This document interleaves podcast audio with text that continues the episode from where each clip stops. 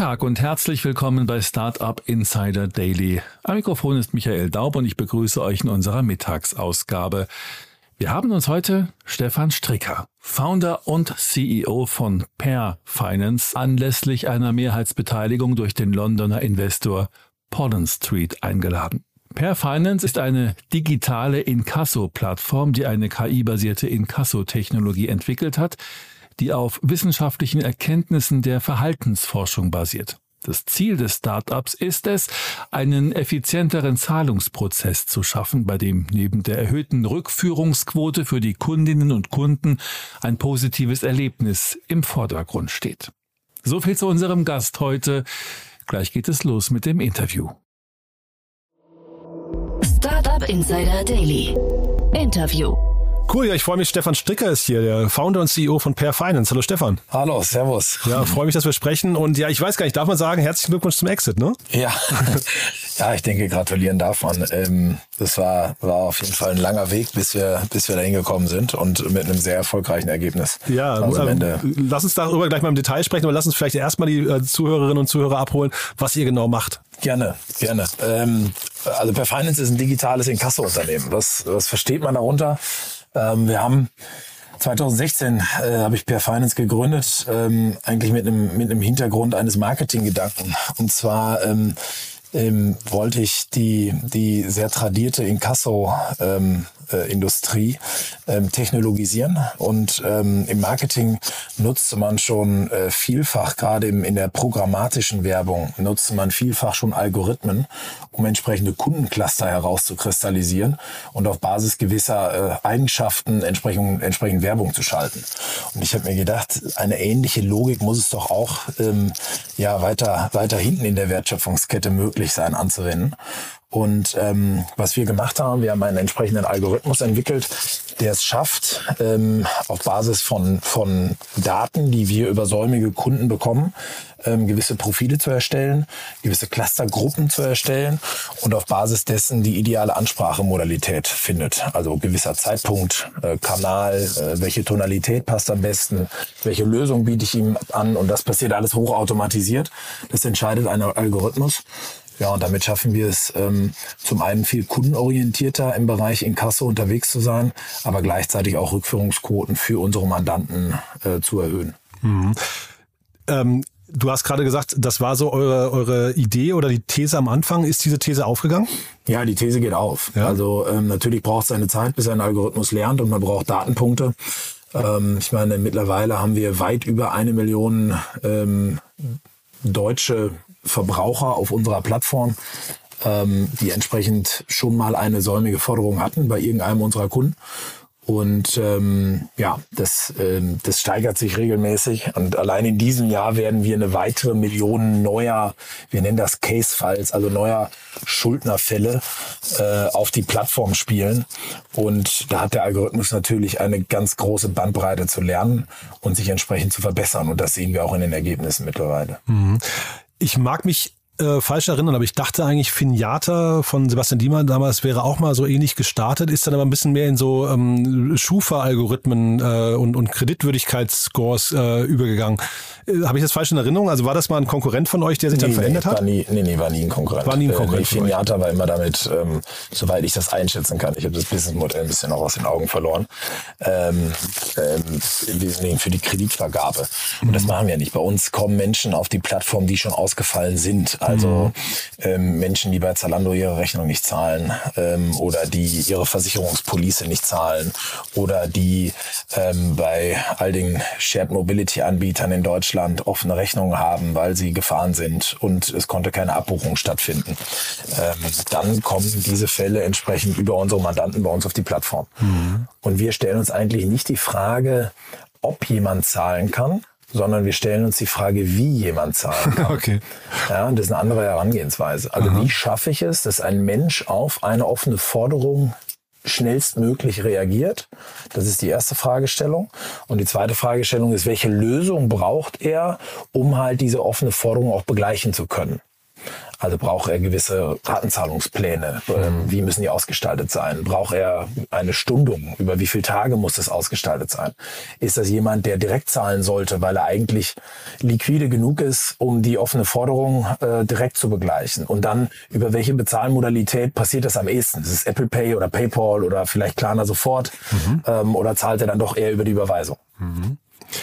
Eigentlich ist das ja vom Modell her wahrscheinlich das lukrativste im gesamten Kreditwesen und Banking, oder? Äh, von den, von den Eckdaten her, weil ja so Überziehungszinsen, Dispo, was weiß ich was alles, ähm, und dann äh, bei euch denn diese, diese Raten, ich vermute mal, da gibt es einen enormen Aufschlag immer, ne? Ähm, vielleicht kannst du uns mal da kurz ein bisschen durchführen. Ja, also wahrscheinlich ist, ist das ja auch der, die, die, die Antwort auf die Frage, was euch eigentlich so gereizt hat an dem Modell, ne?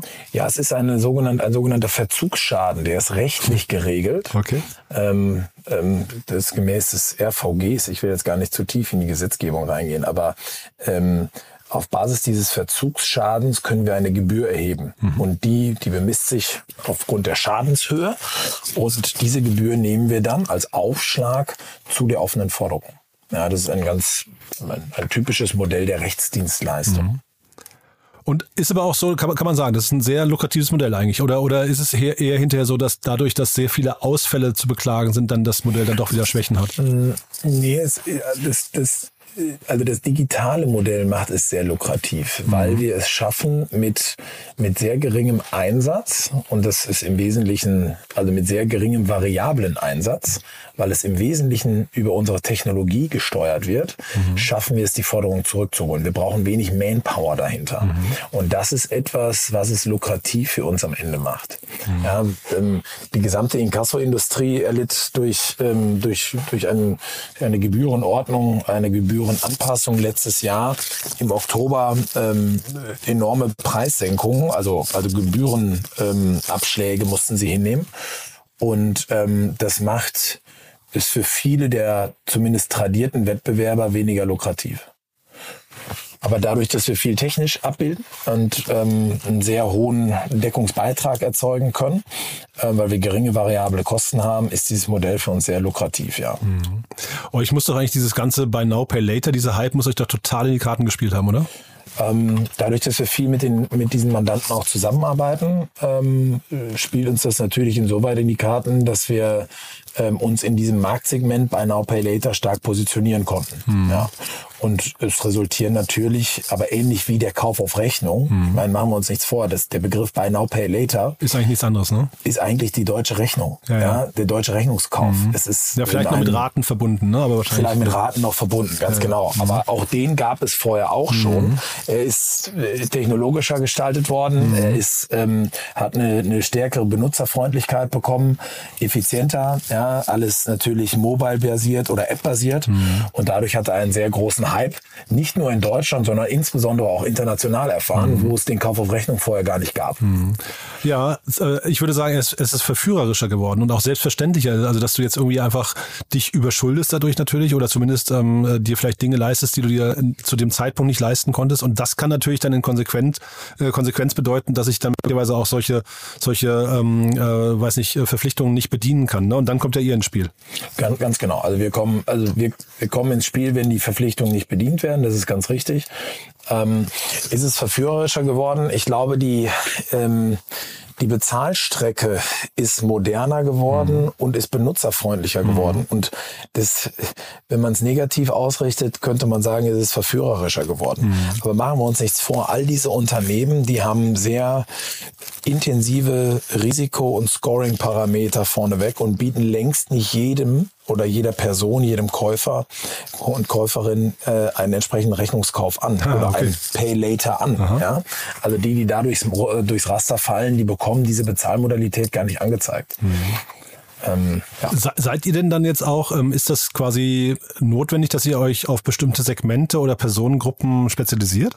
Also bei uns ist es wichtig, dass wir ähm, dadurch, dass wir insbesondere viel über digitale Strecken interagieren mit dem, mit dem Endkonsumenten, also sprich E-Mail, WhatsApp, SMS, auch das Briefverfahren, wenn es notwendig ist, ähm, ist es für uns wichtig, dass der Endkonsument irgendwo einen Digital Footprint hat. Also sprich in seinem, in seiner Ankaufsstrecke auch eine E-Mail-Adresse hinterlassen mhm. hat, über die man ihn kontaktieren kann. Und das ist ein wichtiger Punkt für uns, mhm. weil ähm, die Digitalkanäle eröffnen nicht nur eine bessere Kommunikation hin zum, zum Schuldner, mhm. ähm, sondern äh, sie sind für uns auch ein Datenportal, weil man dadurch weitere Daten natürlich auch ähm, heranziehen kann. Mhm.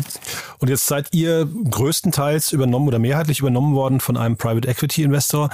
Ist ja ein spannender Schritt, ne? Also mehrheitlich bedeutet das jetzt noch kein äh, vollständiger Exit. Das heißt, da gibt es wahrscheinlich noch irgendwelche Meilensteine, vermute ich mal, die, die erfüllt werden müssen. Zeitgleich Private Equity klingt so, als würdet ihr möglicherweise dann irgendwie auch mit anderen Unternehmen äh, ähnlicher Couleur irgendwie zusammen, vielleicht also äh, auf, auf regionaler äh, Ebene ähnlichen Unternehmen oder auch, äh, sagen wir, Verlängerung der Wertschöpfungskette zusammen gemerged irgendwann. Äh, besteht das an, ja? Sind das so Gedanken? Ist, ist, nein, das ist überhaupt, nee, nee. Wir, wir, nee, nee, wir sind, wir bleiben weiterhin Standalone am Markt äh, und das ist auch die, das ist auch die klare Zielsetzung. Also es ist nicht ein, ein, ein strategischer Investor gewesen, der uns jetzt irgendwo in einem, einen gewissen Bereich reinmerchen mhm. möchte oder diesen gewissen Bereich der Wertschöpfungskette abbilden möchte, mhm. sondern ein Private Equity ist ein Finanzinvestor, ähm, der äh, zum einen natürlich vorhat, das Unternehmen weiter zu professionalisieren. In unserem Fall und mit Pollen Street ähm, gibt es eine ganz klare Absprache, dass wir stark internationalisieren, aber das Unternehmen Unternehmen bleibt natürlich standalone am Markt tätig.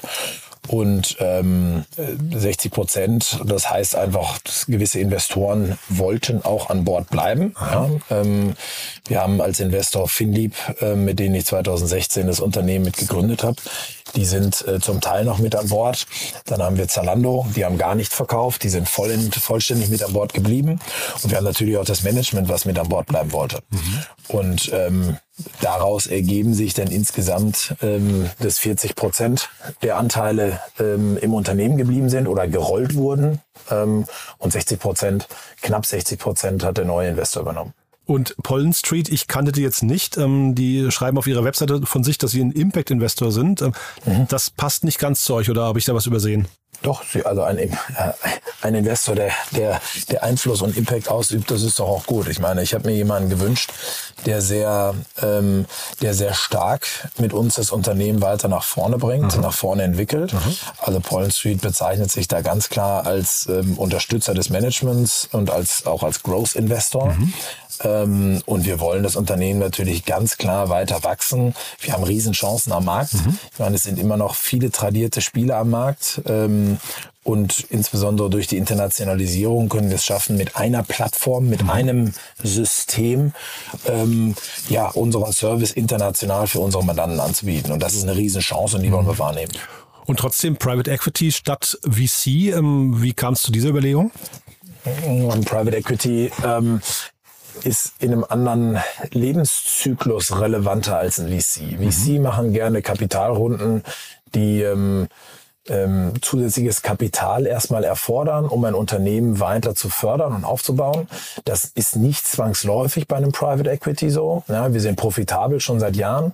Das heißt, wir brauchten kein frisches Geld, um zu wachsen, mhm. sondern wir wachsen seit, seit Jahren aus eigener Kraft. Wow. Aber was wir brauchen, ist ähm, jemand, der ein gutes internationales Netzwerk hat, eine ähm, Insbesondere ist Pollen Street bekannt im ganzen Finanzsegment, also im, in der, in der Fintech-Industrie. Ähm, da haben sie ein tolles Netzwerk, das wollen wir natürlich weiter nutzen, auch für uns. Ähm, gleichzeitig ist ein Private Equity ganz stark darauf getrimmt, zu professionalisieren. Ja? Und ähm, ich denke, da können wir eine ganze Menge, ganze Menge lernen. Ja, spannend. Das heißt, nächste Schritte für euch, ähm, so konkrete nächste Schritte, ähm, was, was steht da an? Klare Internationalisierung, wie ja, schon gesagt. Ja. Also ähm, wir wollen in die, in die, in die Nachbarländer. Ähm, letztes Jahr sind wir, sind wir schon nach Österreich gegangen. Wir werden ähm, in die Schweiz dieses Jahr noch verstärkt gehen. Wir sind schon tätig in der Schweiz, wollen das aber verstärken. Ähm, dann steht Benelux äh, auf der Agenda äh, zusammen mit Frankreich und dann in einem etwas späteren Verlauf auch noch die nordischen Länder. Mhm. Ja, und das ist alles insbesondere auch getrieben durch, durch sehr viel Marktnachfrage. Na, wir haben viele unserer Mandanten, mit denen wir in, den, in der Dachregion tätig sind, die fragen uns, ob wir nicht auch unseren Service international anbieten können. Mhm. Und um dem gerecht zu werden, braucht es entsprechend ähm, ja, Professionalisierung, Qualität, Geschwindigkeit, ähm, gegebenenfalls, wenn es irgendwann auch über, wenn wir über strategische Investitionen ähm, nachdenken, ähm, jemand, der die, der diese Unternehmenskäufe mit unterstützt. Mhm. Ja? Also wir sehen uns da schon, dass wir die Möglichkeit haben, auch als Marktkonsolidierer aufzutreten. Mhm. Ja, super spannend. Ist denn quasi euer Datensetup, eure, eure Tech-Infrastruktur, ist die leicht äh, internationalisierbar? Also das äh, gibt ja immer so Modelle, die das wirklich Land für Land machen müssen. In eurem Fall würde ich fast denken, das ist gar nicht so kompliziert, oder? Ja, wir können vieles übernehmen. Ähm, dadurch, dass wir immer ähm, international gedacht haben, mhm. auch als wir noch, als wir rein in Deutschland tätig waren, haben wir das System so aufgesetzt, dass wir internationalisieren können. Das war immer klar auf der Agenda, schon von aus, aus, aus, aus sehr jungen Jahren. Mhm. Ähm, ähm, ja, also es bedarf einiger Anpassungen. Das sind im Wesentlichen die regulatorischen Anpassungen, die ein Land mit sich bringt. Ne? Inkasso ist in den einzelnen Ländern eigenständig, in vielen einzelnen Ländern eigenständig reguliert. Mhm. Ähm, das sind sogenannte Settings, die wir entsprechend ähm, aufsetzen müssen für ein Land. Aber dann lässt sich sehr, sehr gut internationalisieren, ja. Mhm, super interessant. Und du hast gesagt, ihr habt mit Finlieb das Ganze gegründet vor äh, 2016 war das, ne? Glaube ich. Ne? Genau. Ich habe das mit Finlieb zusammen damals gemacht, ja. Und dass die jetzt noch dabei geblieben sind, ist ja total interessant, ne? Weil die haben sie, die sind ja eigentlich in Auflösung ähm, befindlich, wenn man so möchte, zumindest von außen betrachtet. Nein, also sie haben sie äh, fokussiert. Ich glaube, dass das Thema Company Building ist bei Finlieb nicht mehr nicht mehr relevant. Mhm. Sie haben ganz tolle Unternehmen mitgegründet. Ja. ja. Ähm, und jetzt geht's darum, diese Unternehmen halt auch weiter zu begleiten. Und das ist, das ist Arbeits- und, und das ist auch Arbeits- und Geldintensiv. Mhm. Ähm, und da geht's jetzt einfach darum, die Perlen, die sie gebaut haben oder mitgebaut haben, dass sie die entsprechend noch weiter groß machen können. Mhm. Und ähm, bei uns hat sich sehr, sehr gut angeboten. Ähm, wir haben eine sehr gute Partnerschaft mit Finlieb. Ähm, Finlieb bestellt stellt ein tolles Netzwerk zur Verfügung und da hat sich angeboten, auch diesen Weg weiter zu begleiten. Mhm. Nee, total nachvollziehbar. Sag vielleicht noch mal ein, zwei Sätze dazu, ähm, wie ihr euch gegen den Wettbewerb durchsetzt. Das ist ja auch nochmal echt wirklich ganz spannend. Also ähm, du, du hast ja von, weil der Markt ist ja riesig, ne, um den es da geht. Ähm, aber gibt es so wie euch Player, die das auch rein digital versuchen mit irgendwie so ein bisschen KI, Machine Learning oder sind die meisten wirklich noch sehr, sehr tradiert? Die meisten sind sehr, sehr tradiert. Also viele versuchen sich jetzt sukzessive auch von den, von den großen traditionellen Spielern das Thema ähm, du hast es so ein bisschen lapidar KI gesagt, ein bisschen KI machen, ähm, das mit auf die Fahne zu schreiben. Ähm, inwieweit der Anwendungsfall bei denen ist, ähm, kann ich persönlich nicht nachvollziehen. Ähm, ich, ich wollte eurer KI auch nicht zu nahe treten. na, alles gut. Ähm, ähm, ich glaube, es, du, du, musst, du musst versuchen, von Beginn an so etwas mit aufzusetzen. Und Aha. du musst versuchen, auch eine andere eine äh, muss bereit sein, eine andere Sichtweise auf Daten und Datenpunkte und und und Analytik ähm, äh, zu haben, um entsprechend ein Modell auch überhaupt aufsetzen zu können und dann marktfähig zu machen. Ja, nicht jeder, der morgen sagt, jetzt mache ich mal KI, äh, schafft es, einen, ähm, ja, einen, einen, einen gewinnenden Algorithmus auf die Beine zu stellen. Ja, weil es bedarf vieler Versuche, vieler Tests, ähm, auch dem Risiko, dass man mal falsch liegt. Ja, und das ähm, können sich viele der, der, der tradierten Unternehmen gar nicht erlauben, mhm. diesen risikoreichen Weg zu gehen.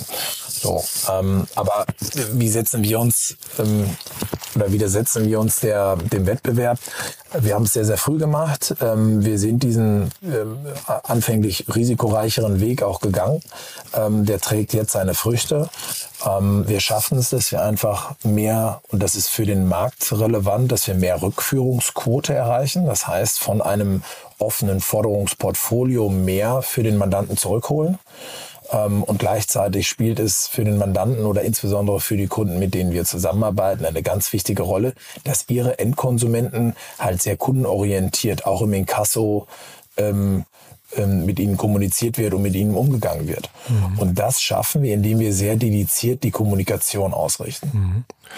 Heißt aber auch, dass ihr im Prinzip wahrscheinlich so die größte Herausforderung bei euch liegt in der Kundenakquise, ne? Ähm, Sales wahrscheinlich, ne? Dass ihr, also im Prinzip müsstet ihr ja nur versuchen, den gesamten Markt irgendwie so einen E-Commerce, du hast ja Zalando als Beispiel genannt, so einen E-Commerce nach dem anderen äh, als Großkunden, so Key-Accounts zu gewinnen, oder? Und da arbeiten wir dran. Also das ist auch die klare Zielsetzung. Ich ja. meine, ähm, am Ende glaube ich, dass ähm, die Unternehmen, die digital denken und die ihre Wertschöpfungskette entsprechend digital ausrichten, mhm die haben gar keine Möglichkeit, als nicht mit Per Finance zusammenzuarbeiten. Das klingt etwas äh, überzeugt, aber ich glaube, dass wir da einen ganz, ganz starken Mehrwert bringen können für diese mhm. Unternehmen. Und das zeigt sich auch an den Unternehmen, mit denen wir zusammenarbeiten. Ich meine, wir mhm. wachsen jedes Jahr fast 100 Prozent. Oh, wow. Und das sehr viel über Neugeschäft. Und das profitabel, ja? Und das ist sehr profitabel, ja. Stark. Also ein sehr, sehr spannender Ritt, muss ich sagen. Äh, Glückwunsch nochmal zu der Entwicklung. Das klingt wirklich äh, großartig. Ich hoffe, dass die, diese, also ich kann das mit dem Private Equity Unternehmen und 60 Prozent nicht richtig einschätzen. Bin gespannt, wie das da weitergeht. Würde mich freuen, wenn wir da vielleicht nochmal ein Update machen, Stefan, irgendwann. Sehr gerne. Cool. Sehr, sehr gerne. Dann lieben Dank, dass du da warst. Haben wir was Wichtiges vergessen aus deiner Sicht? Ja, ich denke, du hast alle, alle wichtigen Fragen gestellt. Super. Du dann vielen Dank und bis zum nächsten Mal, ja? Vielen Dank. Bis dann. Ciao. Ciao. Startup Insider Daily der tägliche Nachrichtenpodcast der deutschen Startup-Szene. Das war Stefan Stricker, Founder und CEO von Pair Finance, im Gespräch mit Jan Thomas. Anlass des Interviews war die Mehrheitsbeteiligung durch den Londoner Investor Pollen Street. Das war's fürs Erste mit Startup Insider Daily am Mittag. Vielleicht schaltet ihr später am Nachmittag ein. Dort stellen sich die jungen Unternehmen Hey QQ, Bitcoin to go und K-Count anlässlich der Rubrik Junge Startups in einem Kurzporträt vor. Wenn nicht, hören wir uns hoffentlich morgen in der nächsten Ausgabe wieder. Am Mikrofon war Michael Daub. Ich verabschiede mich. Bis dahin.